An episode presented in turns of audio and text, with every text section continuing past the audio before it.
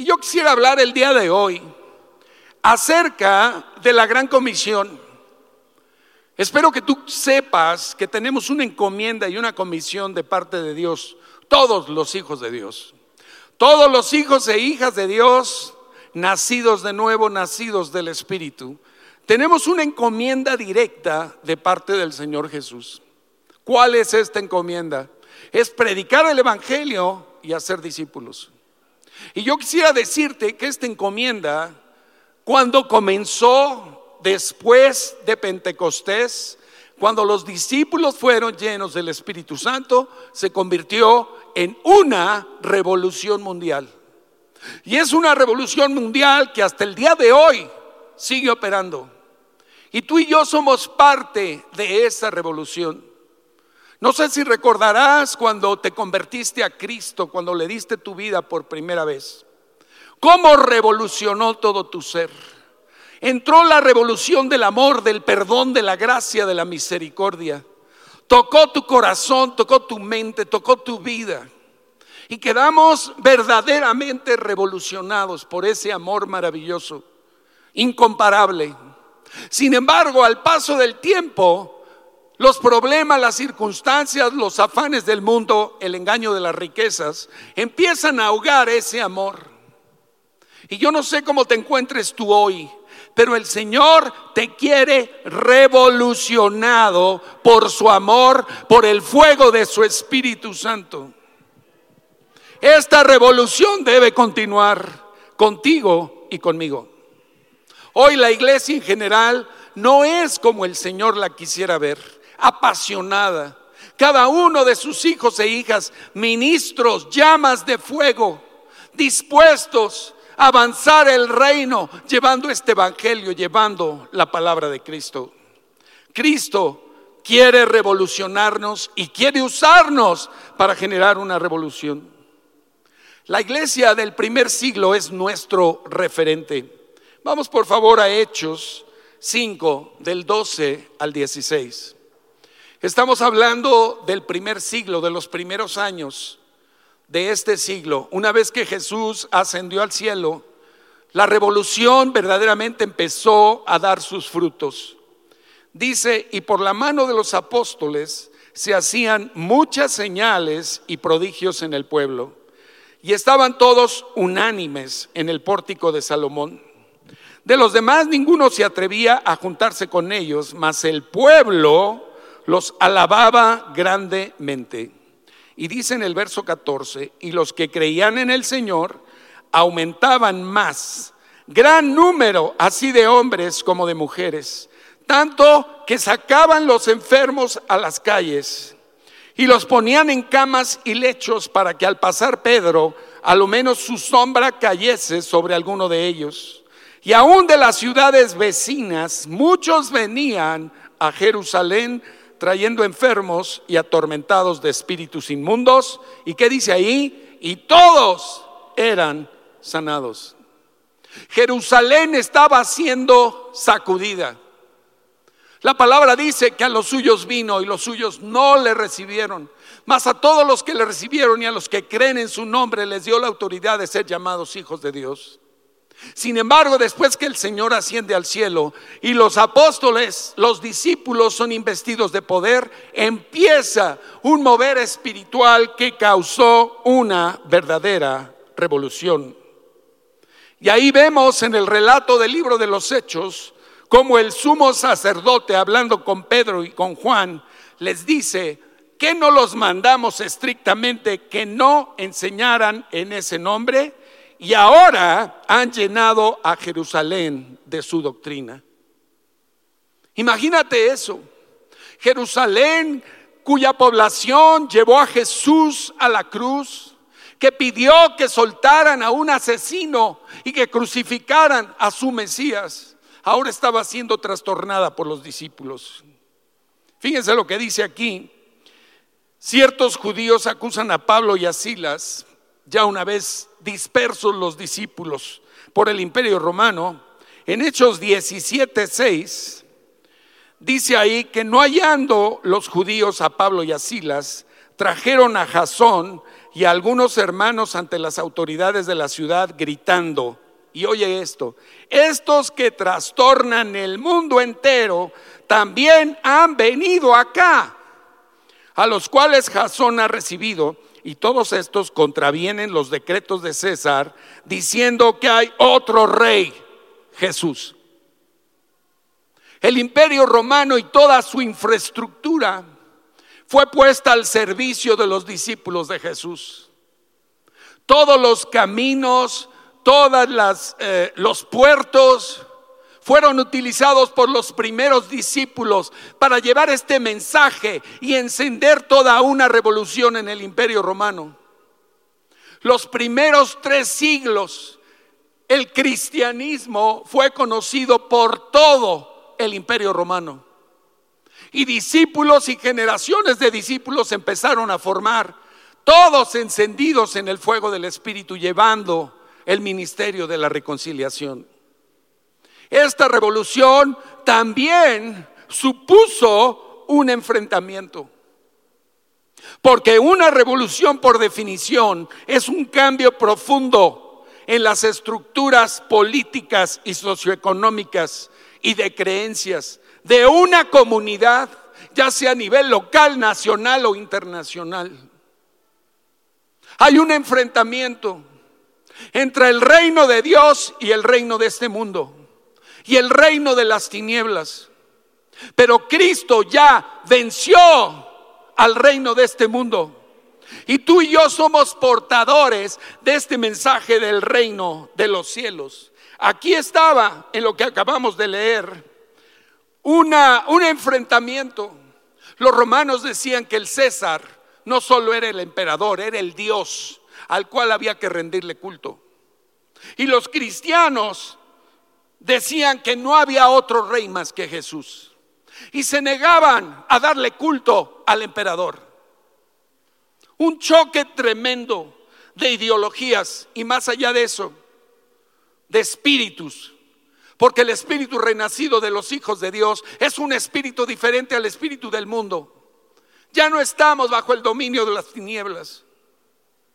Los primeros cristianos y nosotros los cristianos del día de hoy tenemos que entender que este choque existe, pero que la victoria ya fue ganada. Ni la filosofía marxista, comunista, socialista, ni capitalista, ni ninguna propuesta política, ni ninguna propuesta humanista ha funcionado a lo largo de la historia para cambiar el corazón de los seres humanos. Solamente Jesucristo, su amor, su gracia, su perdón, revelado al corazón del ser humano, cambia a las personas. Y tú y yo se nos ha encomendado el ministerio de la reconciliación. Ahora, ¿cómo nace la iglesia? La iglesia nace después de la resurrección de Jesucristo. Todos ustedes sabemos que el la resurrección del Señor es el sustento de nuestra creencia, de nuestra fe. Si Cristo no resucitó, estamos perdidos. De nada sirve lo que estamos predicando. ¿Por qué? Porque seguiríamos en nuestros pecados y no tendríamos remedio. Pero Cristo resucitó de entre los muertos para darnos vida y vida eterna. 40 días después de que Jesús resucitó, ya había sido visto por muchas personas. Lo vieron resucitado los doce apóstoles. Lo vieron resucitado los discípulos que iban camino a Emaús. Y lo vieron más de 500 hermanos a la vez. Esto nos lo dice Primera de Corintios 15, 6. Y Jesús llegó el día en que ascendió al cielo. Y antes de ascender al cielo, les dio a sus discípulos la gran comisión, evangelizar y hacer discípulos. Vamos a Lucas 24 del 45 al 49. Y yo creo que tú y yo tenemos que pedirle al Señor que nos abra el entendimiento, como dice ahí. Dice, entonces les abrió el entendimiento para que comprendiesen las escrituras y les dijo, así está escrito. Y así fue necesario que el Cristo padeciese y resucitase de los muertos al tercer día y que se predicase en su nombre el arrepentimiento y el perdón de pecados en todas las naciones, comenzando desde Jerusalén. Y ustedes, y esto nos toca a ti y a mí, somos testigos de estas cosas. Tú y yo ya somos, ya somos testigos del poder de la resurrección, porque tu propia vida y mi vida cuando aceptamos a Cristo resucitó y tenemos hoy una historia antes de Cristo y una después de Cristo, ¿cierto o no? Y si esto no es así, hoy te invito a que hagas la oración de salvación para que verdaderamente nazcas de nuevo y tu vida tenga un parteaguas antes de Jesucristo y uno después de Cristo. Y dice, he aquí yo los yo enviaré la promesa de mi Padre sobre ustedes, pero quédense ahora en la ciudad de Jerusalén hasta que sean investidos de poder de lo alto. Hermanos, no hay manera de hacer discípulos y de predicar en el evangelio si no tenemos la unción del Espíritu Santo. Y hoy el estado general de la iglesia nos dice nos dice que necesitamos volver al Señor, volvernos a Él y pedir ser revestidos nuevamente de una unción fresca. Tú y yo necesitamos el arrepentimiento y el perdón de pecados. Tú y yo tenemos que ser nuevamente empoderados y ungidos para cumplir este mandato y este llamado, que es el llamado a nuestras vidas Tú eres a lo mejor un empresario, una comerciante, una ama de casa, un profesionista. Quien quiera que seas y sea lo que sea que tú hagas, el llamado es para ti. El Señor te reclutó como un discípulo y una discípula para ir y predicar el Evangelio y hacer más discípulos que hagan discípulos. Ese es el fruto que el Señor espera de nosotros nuevas generaciones de creyentes, nuevos eh, eh, grupos de cristianos, de discípulos que estén activos llevando el mensaje salvador. Hay poder sobrenatural necesario y requerido para hacer la gran comisión. Y sería bueno que reflexiones cómo estás tú hoy de revolucionado por el fuego de Dios, por el llamado de Cristo? ¿Cómo está tu pasión hoy por el Señor Jesucristo? No solo para amarlo a Él, porque déjenme decirle algo. Yo creo que la mayoría, si no es que todos los que estamos aquí, amamos a Dios, ¿cierto o no? Pero déjame decirte algo, no todos amamos su obra. No tenemos en el corazón lo que está en el corazón de Jesús, que es alcanzar a otros y disipular a otros. A veces somos muy egoístas. Sí, Señor, yo te amo con todo el corazón. Ámame a mí, bendíceme a mí. Todo para mí.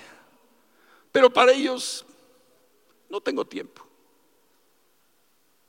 Hermanos, somos los representantes de Jesús en la tierra. Tú eres el representante de Jesús en la tierra. Quien te ve a ti debe ver al Señor Jesucristo.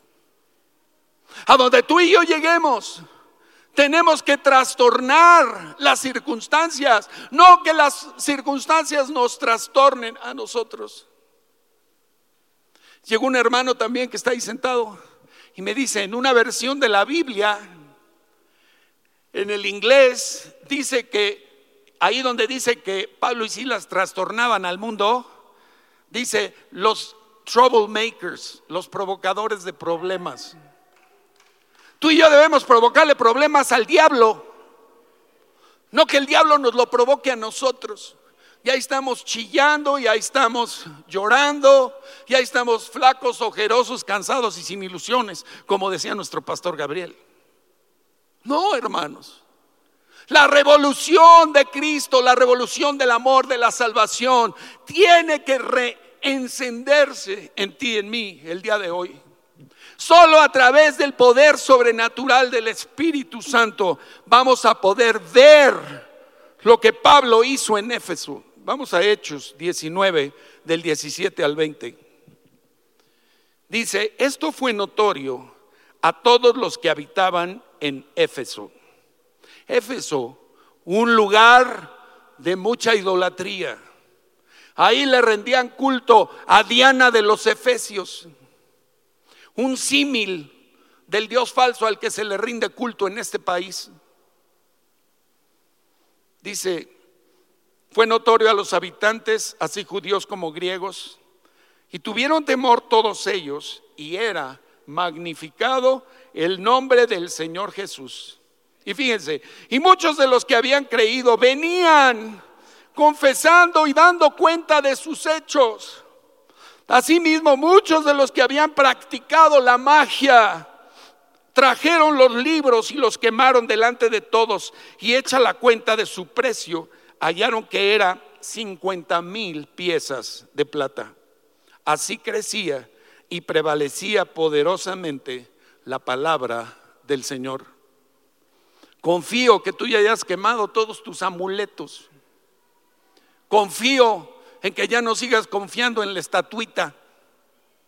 Que verdaderamente Cristo haya sido revelado a tu corazón y la llama del Espíritu Santo esté ardiendo por conocer más a Cristo, por imitarle, por seguirle, por permitirle que transforme y santifique tu vida para que seas un digno representante de Él aquí en la tierra y extendamos su obra, hagamos su obra en nuestra generación. ¿Quién dice amén?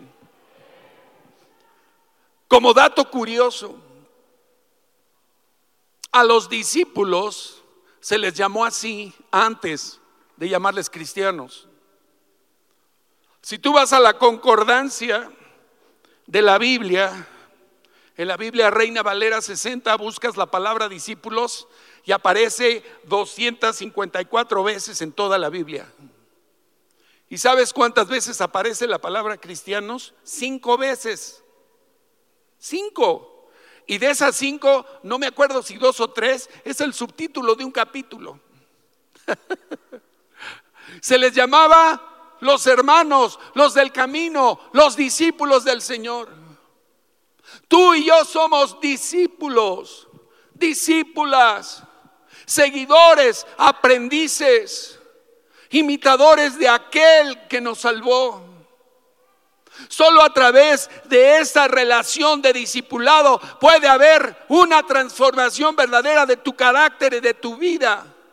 Porque solo cuando reconoces a la autoridad espiritual que Dios ha puesto en tu vida y solo cuando tú le dices al Señor, Señor, yo quiero ser verdaderamente un discípulo tuyo, el Señor te va a colocar con un hermano mayor para que te disipule, para establecer una relación de confianza en donde puedas ser vulnerable y abrir toda la bola de problemas y de pecados que muchos hermanos y hermanas siguen trayendo en su vida, patinando en el mismo lugar, como el pueblo de Israel que anduvo dando vueltas y no avanzaba, dando vuelta a la glorieta y llegando al mismo lugar después de uno, tres, cinco, diez, quince años en Cristo. Porque no hemos decidido ser discípulos verdaderos, transformados continuamente a la imagen de Jesús.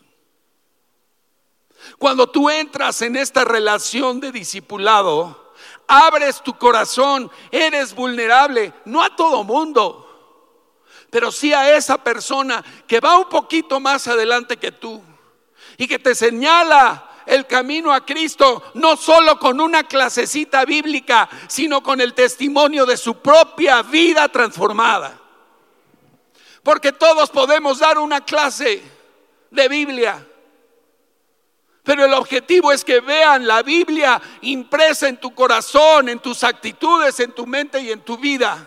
Que verdaderamente hayas tenido las victorias en contra del pecado, del mundo, de la carne y todo aquello que aqueja al cristiano como si fuera una persona llena de parásitos.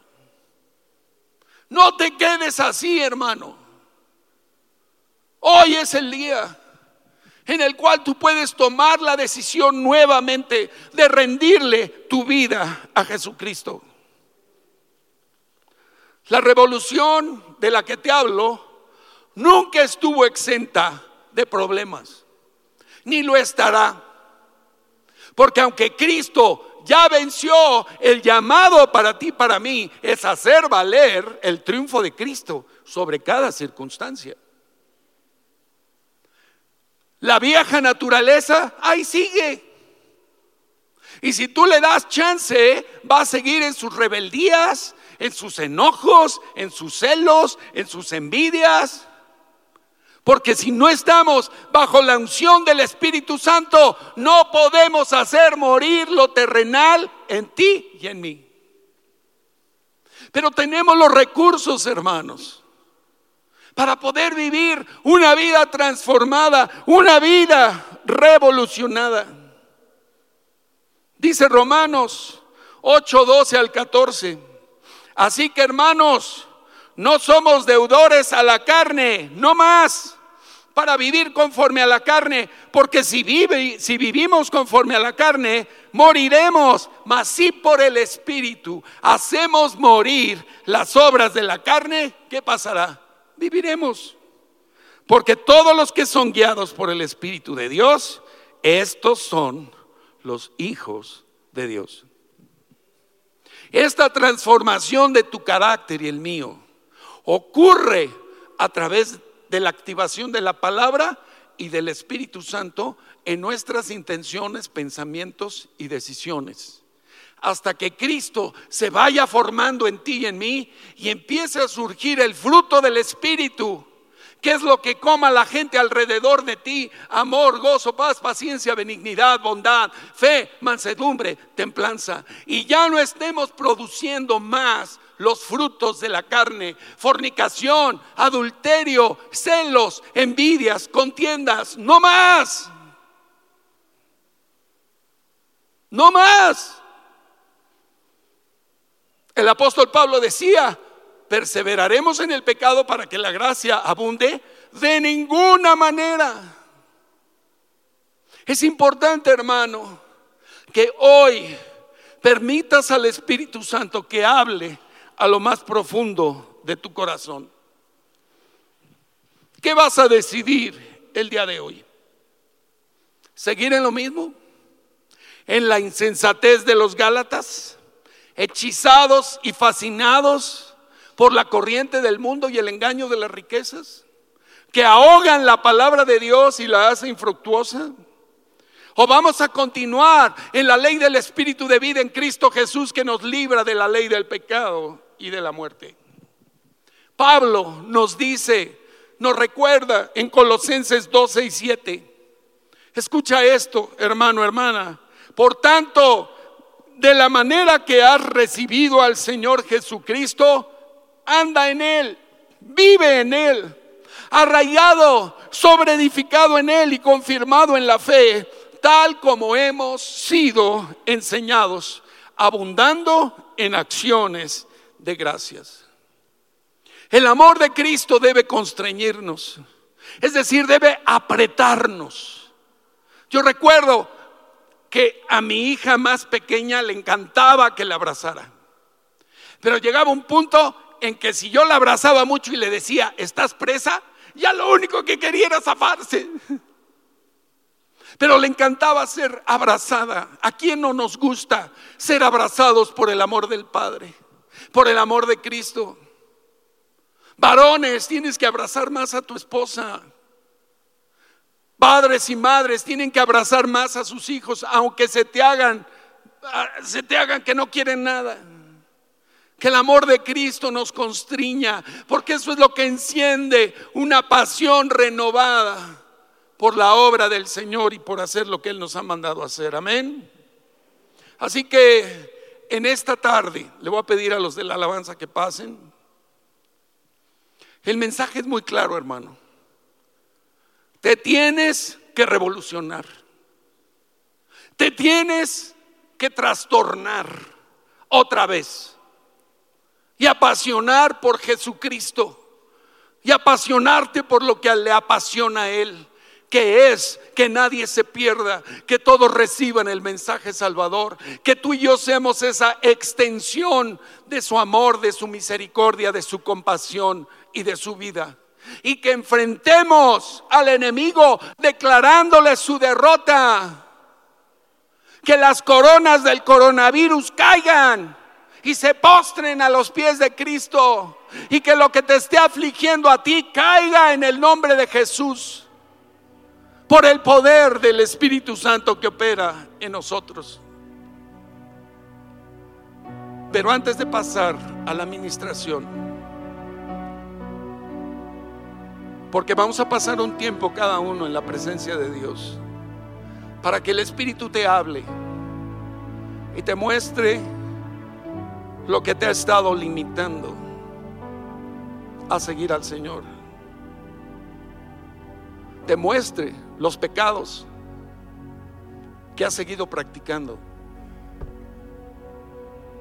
o de los cuales no has podido ser libre a causa del diablo. Porque muchos cristianos tienen en el corazón el poder ser libres de adicciones, de tormentos mentales, pero no se dan cuenta que hay un demonio ahí que los está deteniendo, que tiene que ser quebrado por el poder del Espíritu Santo. El Señor te quiere libre. Pero yo quisiera antes de pasar esta administración invitar a las personas que hoy nos visitan por primera vez. Si nunca le han rendido su corazón y su vida al único Salvador de la humanidad que se llama Jesucristo, hoy te invito, los invito a que lo hagan. Si tú estás aquí y nunca le has entregado tu vida a Jesucristo y sabes que hoy el Señor te está hablando al corazón, y te está tocando con su amor y necesitas su perdón, ponte de pie y pasa acá al frente y permíteme, permíteme guiarte en una oración de salvación en donde tú puedas entregarle la vida a Él. De las personas que nos visitan por primera vez, este es un momento maravilloso para ustedes.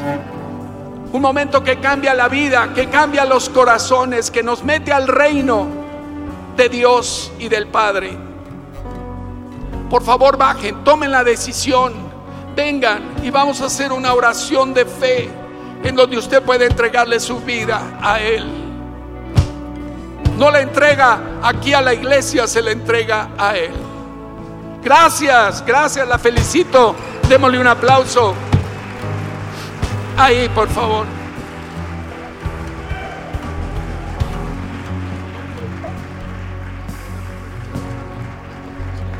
Y también le hago la invitación a los que nos están viendo por internet. Si este mensaje de parte de Dios, de Cristo, ha tocado su corazón, entréguele hoy su vida. Gracias, gracias por venir, gracias por ser valiente. Gracias, bienvenida, bienvenidas.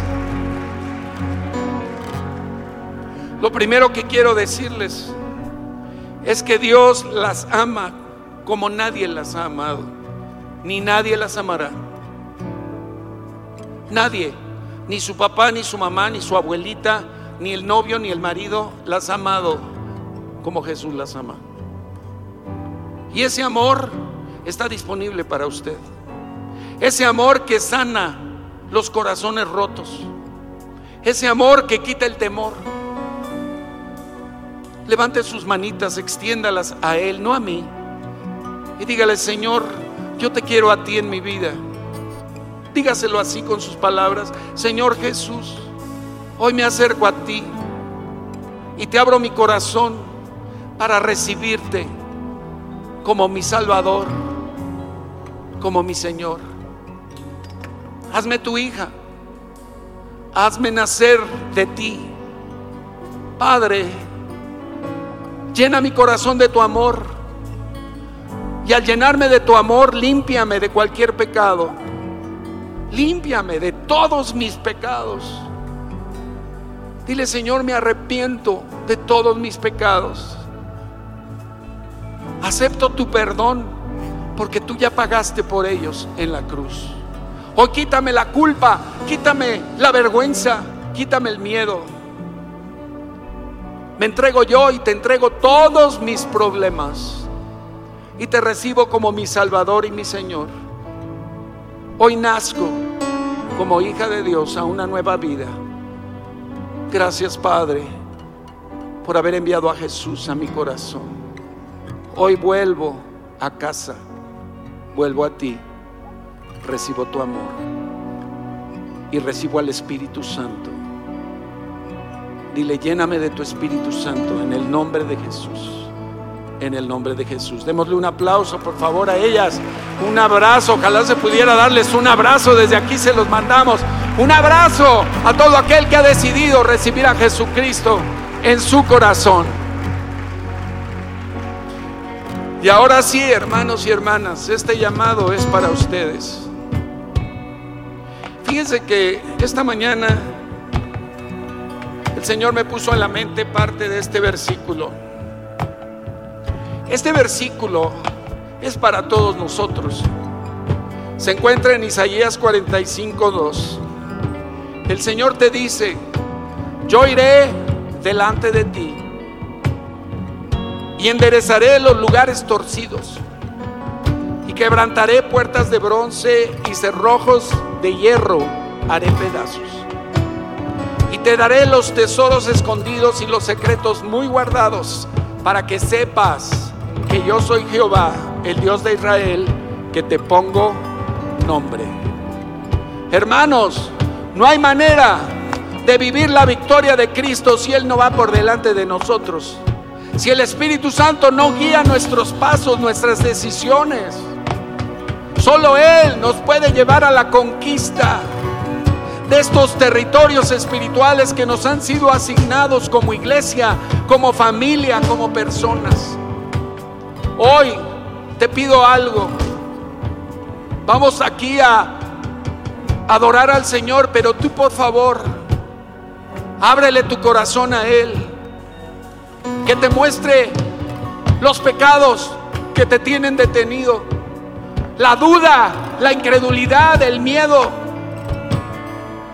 ¿Qué es eso que te mantiene atorado o atorada en el mismo lugar por años? Que no te permite ser un discípulo, una discípula verdadera de Cristo y llevar su obra y alcanzar a otros como en alguna ocasión estuviste lleno o llena de fuego por Cristo. Cierra tus ojos, no me veas a mí. Que este sea un tiempo entre tú y el Señor.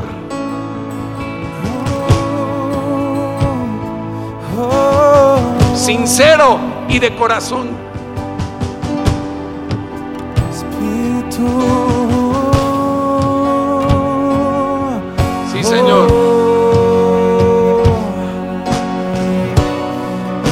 Estoy aquí, desesperado por ti.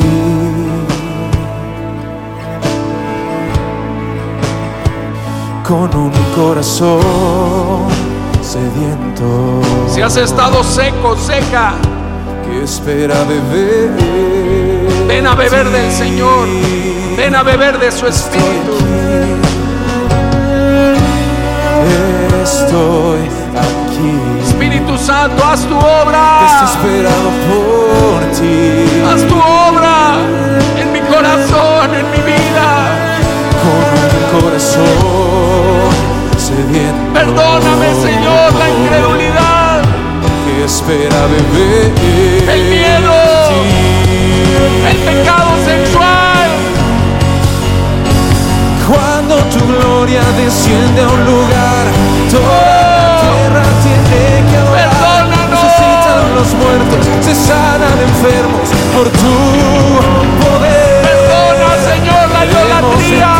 llénanos de ti, Espíritu Santo, envuélvenos en ti,